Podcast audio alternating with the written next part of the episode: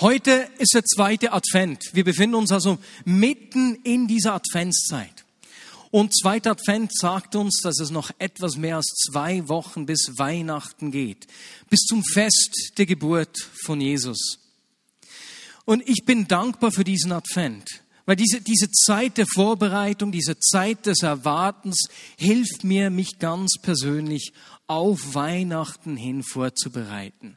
Jetzt mal eine kleine Frage. Wer von euch ist schon in weihnachtlicher Stimmung? Hände hoch. Hm, eine kleine Gruppe. Wen hat die Weihnachtsstimmung noch nicht wirklich erfasst? Ja, das sind etwas mehr, scheint es mir. Seht ihr, und so bin ich dankbar für den Advent. Diese, diese Zeit des Hinwartens auf Weihnachten hin hilft uns. Es ist eine Zeit für innere und äußere Vorbereitung. Jetzt als Familie, Teil der äußeren Vorbereitung, wir haben diese Woche Gürzi gemacht, Kekse gebacken mit unserer Tochter. Wir haben, was heißt wir, meine Frau hat die Weihnachtsdekoration gemacht, nicht wir. Das wäre nicht so wirklich mein Ding. Und so ist es schon richtig weihnachtlich jetzt bei uns zu Hause. Und ich merke, wie das hilft, diese äußere Vorbereitung, dass meine Freude auf Weihnachten hinwächst. Ha, ich war Kerzen ziehen. Ich war letzte Woche mit Mark, äh, Mark Fels Kerzen ziehen. Das ist auch so Teil der Weihnachtsvorbereitung. Schön, dich zu sehen. Letzte Woche hat Ben es schön zum Ausdruck gebracht während der Anbetung. Es ist die Zeit der Vorbereitung und eine Zeit, in der auch das Licht zunimmt. Ne? Am ersten Advent sind wir eine Kerze des Adventskranzes an. Gut, wir haben jetzt hier keine. Sollten wir vielleicht nächstes Jahr. Am zweiten Advent ein, eine zweite Kerze und so weiter und so fort, bis an Weihnachten der ganze Baum brennt. Besser gesagt natürlich die Kerzen am Baum. Und wie das Licht zunimmt. Und so ist eigentlich der Advent diese Zeit des Erwartens, dass das Licht hereinbricht. Jesus, der kommt. Gleichzeitig warten wir nicht nur auf Jesus, das Christkind, na, auf Weihnachten, sondern es ist auch die Erwartung, dass dieser Jesus wiederkommt. Es ist eine Erinnerung, er kommt wieder. Und von dieser zweiten Erwartung, die wir, die uns in diesem Advent begegnet, handelt der heutige Bibeltext. Es ist ein Text aus dem Lukas-Evangelium, ein Text, der diese Woche in vielen evangelischen Kirchen im deutschsprachigen Raum als Wochenvers aufgenommen wird. Hast du gewusst, dass in den Synagogen weltweit am Sabbat die gleichen Texte aus der Tora gelesen werden. Und dass auch in der katholischen Kirche am Sonntag die Texte vorgegeben sind. Und weltweit sie die gleichen Texte lesen. Das ist auf evangelischer Seite nicht ganz so, teilweise ein bisschen. Und so wollte ich mich diese Woche am Text orientieren, den die evangelischen Kirchen an diesem zweiten Advent aufnehmen. Ich habe begonnen, die Predigt vorzubereiten und mittendrin habe ich geschnallt, ich habe mich im Jahr getäuscht. Ich habe den Text vom zweiten Advent 2014 ausgewählt. Ich bin ein Jahr zu früh. Glücklicherweise habe ich dann gemerkt, dass dieser Vers, der Kernvers des heutigen Textes, dieses Jahr Wochenvers ist. So stimmt es dennoch einigermaßen. Ah. Aber so lasst uns einsteigen und den Text aus Lukas 21 Verse 25 bis 28 miteinander lesen. Dieser Text handelt eben von dieser Erwartung, dass Jesus zurückkommt. An Sonne, Mond und Sternen werden Zeichen zu sehen sein, und die Völker auf der Erde werden in Angst und Schrecken geraten und weder aus noch einwissen vor den tobenden Wellen des Meeres. Die Menschen werden vergehen vor Angst und vor banger Erwartung dessen, was noch alles über die Erde kommen wird. Denn sogar die Kräfte des Himmels werden aus dem Gleichgewicht geraten. Und dann werden sie den Menschensohn mit großer Macht und Herrlichkeit auf einer Wolke kommen sehen. Wenn diese Dinge zu geschehen beginnen, richtet euch auf und fasst Mut, denn dann ist eure Erlösung nahe. Dieser letzte Vers ist eben der Wochenvers und Schlüsselvers für die Predigt heute, eigentlich ein Schlüssel zum Verständnis dieses Textes. Wir werden in der Predigt sehen, dass dieser Text nicht wirklich ein so düsteres Endzeitszenario ist, wie uns das vielleicht beim ersten Lesen entgegenkommt, sondern uns richtig adventliche Perspektive schenkt.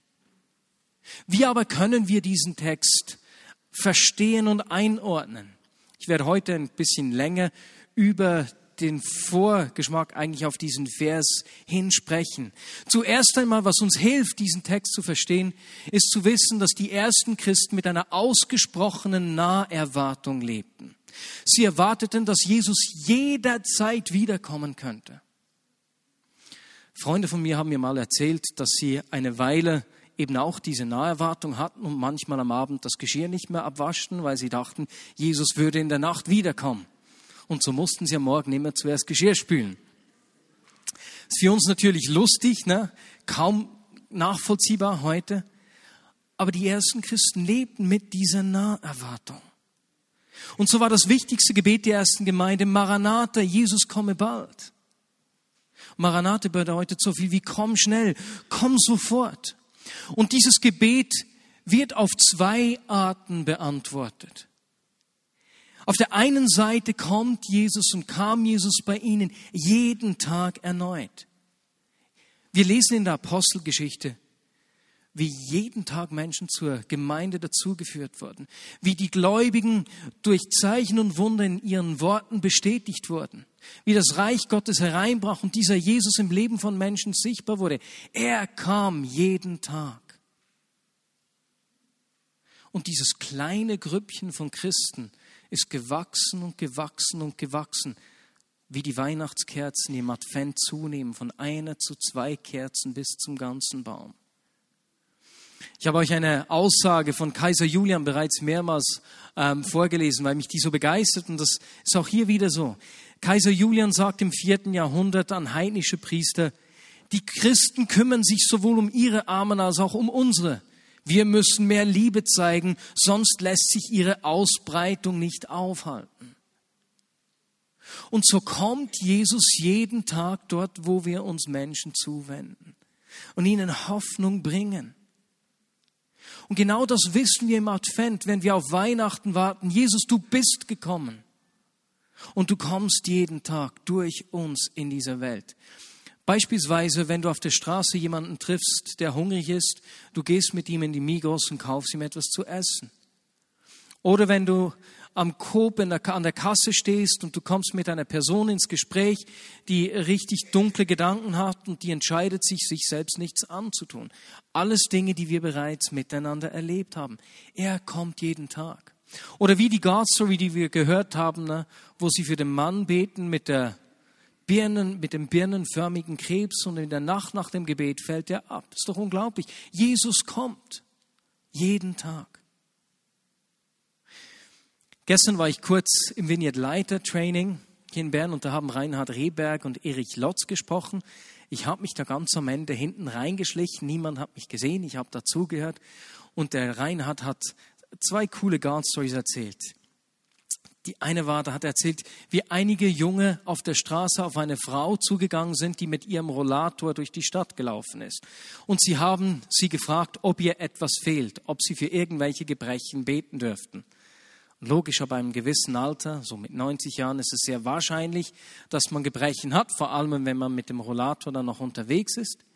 Die haben für die Frau gebetet und die kam also am nächsten Morgen in den Gottesdienst zum ersten Mal, hat gefragt, wo sind meine zwei Engel? Und hat in diesem Gottesdienst ihr Leben Jesus gegeben, mit 90 Jahren. Ist das nicht ermutigend? Eine zweite Geschichte, ja, eine zweite Geschichte, die er erzählt hat, das habe ich ihn danach gefragt, muss ich sagen. Die hat sich in den letzten Wochen abgespielt, zwei, drei Wochen. Sie haben in Speyer auch eine Schule, so eine Jüngerschaftsschule. Und so sind kürzlich vier der Schüler äh, auf der Straße an einen Autounfall hin, hingelaufen und hineingefahren. Und da ist ein Auto irgendwie umgekippt, sie wissen nicht genau wie, und ist wirklich voll auf einen Fahrradfahrer gefahren und das Auto lag auf diesem Fahrradfahrer. Sie sind ausgestiegen, haben zu viert mit aller Kraft das Auto weggewuchtet, den Mann nach vorne gezogen, die ganze Zeit gebetet und zu ihrem Erstaunen hatte der Mann einfach nur einige Kratzer. Und er kann sich das nicht erklären, sie können sich das nicht erklären, äh, die Sanität kann sich das nicht erklären, dass ein Auto richtig auf einem Mann landet, liegt und der ist nicht wirklich verletzt. Und so, wenn wir uns Menschen zuwenden, im Kleinen und im Großen, kommt er jeden Tag Sein Reich bricht herein durch uns. Das ist der erste Aspekt der Erwartung, die wir im Advent vor Augen haben. Oder wie ich das letzte Woche zum Ausdruck gebracht habe. Stell dir eine Welt vor, in der das Reich Gottes im Leben aller Menschen sichtbar wird. Dafür leben wir. Zu sehen, wie sein Reich hereinbricht, das ist absolut begeisternd. Das zündet mich an. Das will ich sehen, dafür bete ich und dafür lebe ich. Ich will sehen, wie Europa einen Aufbruch erlebt, der Tausende von Menschen zu Gott zieht und in die Gemeinschaft zieht, der zum Segen für die ganze Gesellschaft wird und ein bleibendes Erbe über Generationen hinweg hinterlässt. Gleichzeitig hat dieses Gebet Maranatha, Jesus komme bald, eine zweite Bedeutung, nämlich wirklich diese Erwartung, dass Jesus wiederkommt. Und er möge schnell wiederkommen. Ich habe bereits geschildert, dass die ersten Christen eine sehr starke Naherwartung hatten. Und wir sehen das auch in den Briefen von Paulus, beispielsweise im 1. Thessalonicher 4,15. Er erwartet scheinbar, dass die Wiederkunft Jesus äh, er selbst noch erleben wird. Wir lesen dort, ich kann euch dies mit einem Wort des Herrn sagen. Wir, die wir noch leben, wenn der Herr wiederkommt, werden den Entschlafenen keineswegs zuvorkommen. Und Paulus schrieb diesen Brief ungefähr ums Jahr 50 nach Christus, das heißt 20 Jahre nach dem Tod von Jesus. In Briefen, die Paulus später geschrieben hat, sehen wir, dass sich diese Naherwartung bei ihm dann mit zunehmendem Alter etwas geändert hat. Er schreibt nämlich dann, dass er seinen Lauf bald vollenden werde und die Epheser ihn nicht mehr sehen würden. Und so hat sich dann eben diese Naherwartung etwas zu verändern begonnen. Da war die Spannung, wann kommt Jesus jetzt wieder? Wann kommt er? Und genau diese Veränderung der Erwartung erkennen wir auch im Lukas 21, dem Text, den wir miteinander gelesen haben besser gesagt im Kapitel vor in den Versen zuvor. Das Lukas-Evangelium selbst wurde nach Schätzungen entweder um 60 nach Christus oder aber eher 70 bis 90 Jahre nach Christus geschrieben. Und so lesen wir dann da in den Versen 8 und 9 des 21. Kapitels, Lasst euch nicht täuschen, wenn jemand sagt, jetzt ist es soweit. Wenn ihr aber von Kriegen und Empörungen hören werdet, so erschreckt nicht, denn dies muss vorher geschehen, aber das Ende ist nicht sogleich da. Und so hat sich diese Naherwartung verändert. Ja, Jesus kommt wieder, aber wir wissen nicht genau wann. Und diese Spannung äh, kann ich am besten beschreiben, indem ich ein Erlebnis erzähle, das Caro und ich im vergangenen Jahr gemacht haben. Kennt ihr das? Ihr ladet Gäste ein, ne? Bereitet euch vor, wenn man Gäste einlädt, na, dann räumt man zu Hause auf, zumindest wir tun das. Wir haben gekocht, wir haben das WC geputzt, alles war bereit, dass die Gäste kommen können. Das Essen war auf dem Punkt. Und natürlich, wenn man dann so wartet, weil jetzt können die Gäste kommen, es ist kurz vor der Zeit, an der wir abgemacht haben, dann beginnt man dann nicht noch was Neues, ne, sondern man wartet aktiv. Ne, man beginnt nicht noch eine Mail zu schreiben oder einen Film zu schauen. So waren wir da, haben gewartet, voller Freude. Jetzt kommen dann unsere Gäste und die kamen nicht. Haben wir fünf Minuten gewartet, haben wir zehn Minuten gewartet eine Viertelstunde und dann wurde ich so ein bisschen unruhig, denn das Gemüse verkocht doch, oder? Ne? Das Essen ist nicht mehr ganz so gut. Wann kommen Sie endlich? Ich habe dann mal angerufen, habe gedacht, vielleicht finden Sie unsere Wohnung nicht. Und als ich angerufen habe, habe ich herausgestellt, dass wir einander missverstanden haben und Sie haben sich den Freitag danach eingetragen in Ihre Agenda. Wir haben einfach andere Gäste spontan eingeladen. Das ging gut aus. Aber so diese Spannung im Warten, kommen Sie, wann kommen Sie? Kommen Sie zu spät? Wo seid ihr? genau das haben auch hier die Christen erlebt. Wann kommt dieser Jesus wieder? Und diese Erwartung hat die Christen über die Jahrhunderte hinweg beschäftigt. Und daraus sind verschiedenste Theorien entstanden, wann denn Jesus wiederkommt. Die einen sagen, dass Jesus gemäß der Offenbarung vor der Trübsal zurückkommt oder in der Mitte der Trübsal, wieder andere, dass er nach der Trübsal komme. Es gibt Theorien, dass es eine Entrückung gibt, in der alle Gläubigen in die Luft gebeamt werden. Andere Theorien sagen, dass die Christen bleiben und die Bösen vergehen. Und wiederum andere Theorien besagen, dass die Christen zuerst die Weltmacht übernehmen und dann wird Jesus wiederkommen. Und in diesem Dschungel der Meinungen halten wir uns in der Vignette an die einfache Grundaussage, Jesus kommt wieder. Wir wissen nicht wann, wir wissen nicht wie, aber wir wissen, er kommt wieder. Und wenn er wiederkommt, wird sein Reich in Fülle erlebbar sein. Es wird in Fülle sichtbar werden. Es wird keinen Tod, keine Trennung, keine Ungerechtigkeit mehr geben. Und bis er wiederkommt, kommt er jeden Tag durch uns, dort, wo wir uns brauchen lassen. Und so kommen wir nun zu diesem Text in Lukas 21 und sehen, wie sich da diese nahe Erwartung äh, eben am Verändern war. Keine Frage, Jesus kommt wieder. Aber die Nachfolger wissen nicht mehr ganz so genau, wann das ist. Und in diese Veränderung hinein spricht dieser Text. Ich lese ihn nochmals vor. Lukas 21, Verse 25 bis 28. An Sonne, Mond und Sternen werden Zeichen zu sehen sein, und die Völker auf der Erde werden in Angst und Schrecken geraten und weder ein noch auswissen vor den tobenden Wellen des Meeres. Die Menschen werden vergehen vor Angst und vor bangen Erwartung dessen, was noch alles über die Erde kommen wird. Denn sogar die Kräfte des Himmels werden aus dem Gleichgewicht geraten. Und dann werden sie den Menschensohn mit großer Macht und Herrlichkeit auf einer Wolke kommen sehen. Wenn diese Dinge zu geschehen beginnen, richtet euch auf und fasst Mut, denn dann ist eure Erlösung nahe. Zuerst spricht Jesus hier in diesem Text von allerhand Schrecken und Not, der über die Welt kommen wird oder werden. Und damit beschreibt er genau, was die Christen zur Zeitpunkt, zum Zeitpunkt erleben, in dem das Lukas-Evangelium geschrieben wird. Erinnern wir uns nochmals, das Lukas-Evangelium wird im Jahr 60 oder aber wahrscheinlich im Jahr 70 bis 90 nach Christus geschrieben. Eine erste Welle der Verfolgung und der Zerstreuung der Gemeinde ist bereits vorbei. Und wir wissen aus verschiedensten Quellen aus der Bibel selbst, ne, den Geldsammlungen, von denen wir in den Paulusbriefen lesen. Wir wissen aber auch vom römischen Geschichtsschreiber Flavius Josephus, dass in den 40er Jahren eine große Hungersnot über Judäa gekommen ist. Und dann im Jahr 66 nach Christus beginnt ein Krieg gegen die Römer, in dessen Verlauf vier Jahre später, im Jahr 70, der Tempel zuerst geschändet und zerstört wird. Und die Juden, auch die, die sich verstecken in den Katakomben, werden einfach brutal ermordet. Ich habe den Bericht von Flavius Josephus gelesen, wie das da war, ähm, und den erspare ich euch. Ich kann einfach sagen, es waren unschöne Geschichten. Und so schreibt Jesus von dieser Angst, von der Not, die kommen wird. Und er schreibt in die Situation der Christen der damaligen Zeit hinein. Er beschreibt, wie die Völker der Erde wegen dem Geschehen in Angst und Schrecken geraten werden. Und dann sagt Jesus zu seinen Zuhörern, wie sie in dieser Situation leben sollen. Wenn diese Dinge zu geschehen beginnen, richtet euch auf und fasst Mut, denn dann ist eure Erlösung nahe.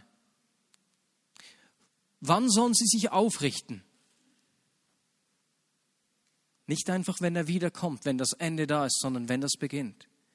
Wenn diese Nöte, diese Schrecken zu beobachten sind. In der Verfolgung, im Hunger, in der Not, die ihr erlebt, richtet euch auf. Und ich meine schon nur dieses Wort, diese Beschreibung, richtet euch auf, ist natürlich bildlich gesagt sehr, äh, sehr spannend zu sehen. Wem muss man sagen, dass er sich aufrichten soll? Jemanden, der gebückt und gebeugt ist. Jemanden, der niedergeschlagen ist und den Kopf hängen lässt. Richte dich auf, schau auf. Gesundheit. Jemanden, der gebeugt ist von den Herausforderungen des Lebens, von den Ängsten und Nöten, die das Leben mit sich bringt, vielleicht von enttäuschten Hoffnungen. Enttäuschungen, die gekommen sind. Und so sagt Jesus hier zu den, zu den Zuhörern, wenn diese Dinge geschehen, wenn ihr gebeutelt werden, werdet, wenn Angst kommt, richtet euch auf und schaut auf. Wohin? Auf zu ihm natürlich. Denn wenn wir unsere Augen am Boden halten, wenn wir gebeutelt sind von den Nöten unseres Lebens, ist unser Blick gefangen in der Not des Alltags und wir können ihn, der wiederkommt, nicht mehr sehen. Und so sagt Jesus seinen Zuhörern sozusagen, die Menschen um euch herum, die Völker dieser Welt, sie sind geknickt von der Not und den Herausforderungen. Ihr aber lasst eure Perspektive nicht davon bestimmen. Schaut auf zu mir. Weswegen? weil die Erlösung naht. Schaut auf mich, denn ich bringe euch Rettung. Ich gebe euch Hoffnung. Ich gebe euch Perspektiven in eure Lebenssituationen hinein, die von größten äußeren Herausforderungen geprägt sein mag. Und so ist dieser Text nicht eine düstere Zukunftsprognose, eine Warnung vor der Endzeit, sondern es gibt uns einen Schlüssel für die Hoffnung. In Ängsten, in Nöten. Richtet euch auf und schaut auf mich. Zu oft haben Christen Menschen mit Angst auf die Endzeit hingewiesen, auf die Schrecken und Nöte, die kommen und da warten, anstatt den Menschen den Hinweis auf die Hoffnung zu geben, die kommt anstatt ihnen einen Hinweis zu geben auf den Jesus, der wiederkommt, der Errettung bringt, der uns aufschauen lässt, auch in widrigsten Umständen. Und diese Aufforderung, diese Hoffnung können auch wir immer wieder brauchen. Manchmal sind es ganz kleine Dinge. Ich war am Montag krank, so ein bisschen grippig und irgendwie hat das mich so in eine unerklärliche Downphase getrieben. So ein bisschen Berndeutsch würde ich sagen, ich hatte Morellika. Das ist nicht wirklich Berndeutsch. Hä? So einfach emotionale Schwankungen, unerklärliche emotionale Schwankungen. Manchmal sind es so kleine unerklärliche Dinge, manchmal sind es größere Dinge.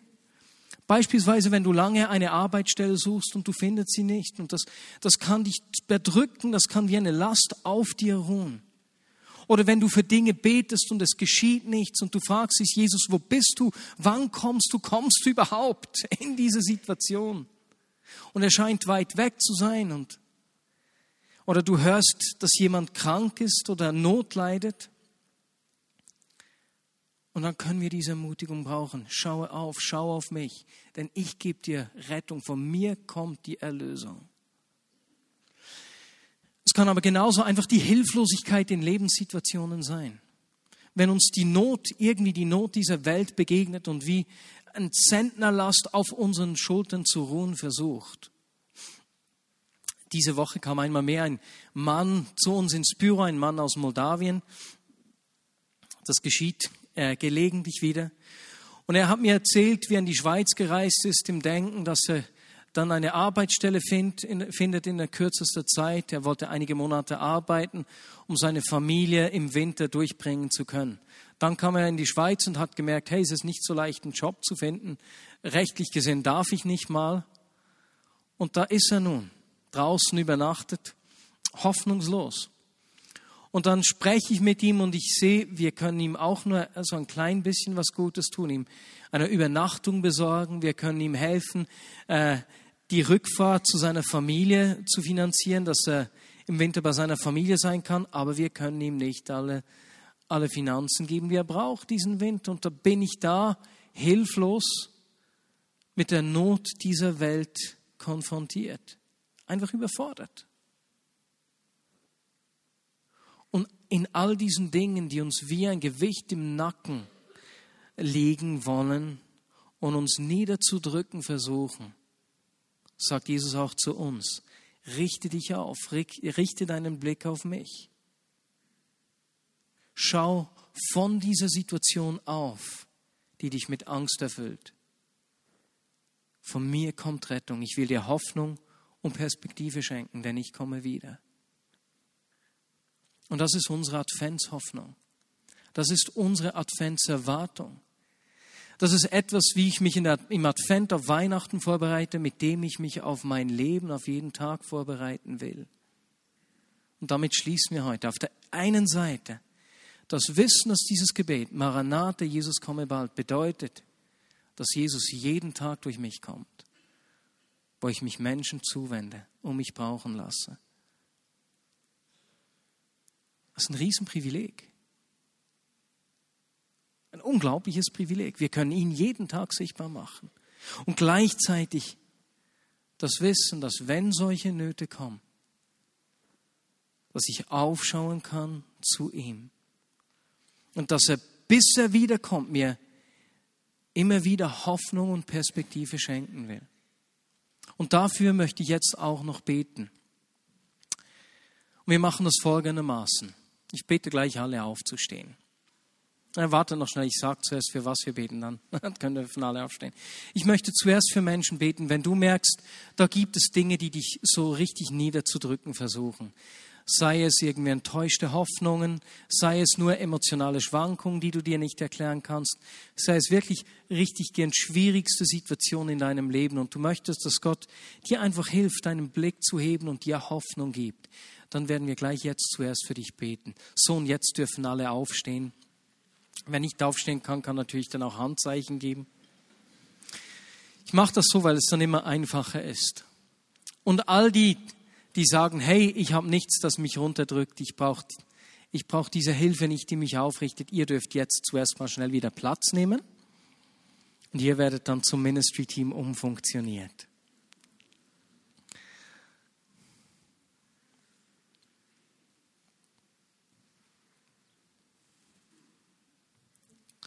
Gut, das sind jetzt etwas viele, dass wir die, die sich gesetzt haben, zum Ministry-Team umfunktionieren können. Lasst uns einander zuwenden und einfach beten, dass Gott unseren Blick hochhebt und uns diese Hoffnung seiner Wiederkunft gibt. Diese Hoffnung, von dir kommt der Rettung. Okidok, lasst uns füreinander beten. Und dann zum Schluss werden wir, äh, gleich anschließend, werden wir das laut dann auch noch füreinander machen. Okay? Miteinander für die ganze Gemeinde. Aber wendet euch doch immer zwei und zwei einander zu. Und Jesus, so beten wir für Hoffnung. Jesus, wir beten, dass du uns deine Perspektive schenkst. Jesus, wir bitten nicht, dass wir dieses zunehmende Licht erleben, das der Advent uns ankündigt, dieses Reich, das hereinbricht. Jesus, ich bringe dir die Dunkelheit unserer Lebenssituation, die Angst oder Sorgen auslösen. Bringe du Hoffnung. Lasse du uns Hoffnungsträger sein. Jesus, Menschen, die diese Hoffnung so kennen, dass sie sie in die ganze Gesellschaft reintragen. Und dort, wo irgendjemand, feindliche Mächte versuchen, uns Ängste und Nöte einzuflößen, einzutrichtern, um uns die Quellen der Hoffnung sozusagen in dieser Gesellschaft zu verschließen, bitte ich dich, dass du uns wachsam machst und uns eine Freiheit schenkst, Jesus. Wie wir hier lesen, fast Mut. Jesus gibt uns diesen Mut des Aufrichtens. Jesus, wir wollen sehen, wie deine Herrschaft in unserem Alltag sichtbar wird, in uns und durch uns. Und so spreche ich den Schutz des Höchsten über uns allen aus. Ich spreche die Hoffnung des Lebens aus. Möge er Leben bringen in uns und durch uns. Jesus, mehr von dir. Jesus, und wir wollen sehen, wie sich Lebenssituationen verändern. Wie Dinge, die uns Angst und Sorgen vorgeben, richtig gern Veränderung erfahren.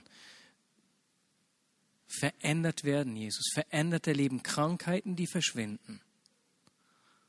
Finanzielle Herausforderungen, die durch Versorgung gedeckt werden, sei es durch Zuwendungen von Menschen, sei es durch irgendwelche unerklärlichen Schecks in der Post, sei es durch irgendwelche Bonuszahlungen. Jesus, wie auch immer, bringe du Veränderung. Komme du mit deinem Licht und deiner Hoffnung. Lasse uns sehen, dass deine Realität in unserem Leben sichtbar wird, dass du wiederkommen wirst. Und Jesus, miteinander beten wir auch. Brauche du uns in den kommenden Tagen, dass Menschen um uns herum sehen, Jesus ist gekommen. Wir warten nicht nur auf sein Kommen, er ist gekommen. Jesus, wie diese zwei Personen, die gestern ihr Leben dir gegeben haben. Jesus, wie die Menschen, die gestern im VLT Heilung erfahren haben. Jesus, wie die God Story, die wir vorher gehört haben mit diesem birnenförmigen Tumor, der einfach abgefallen ist. Jesus, lass die Menschen um uns herum in dieser Woche sehen. Er ist schon gekommen. Amen.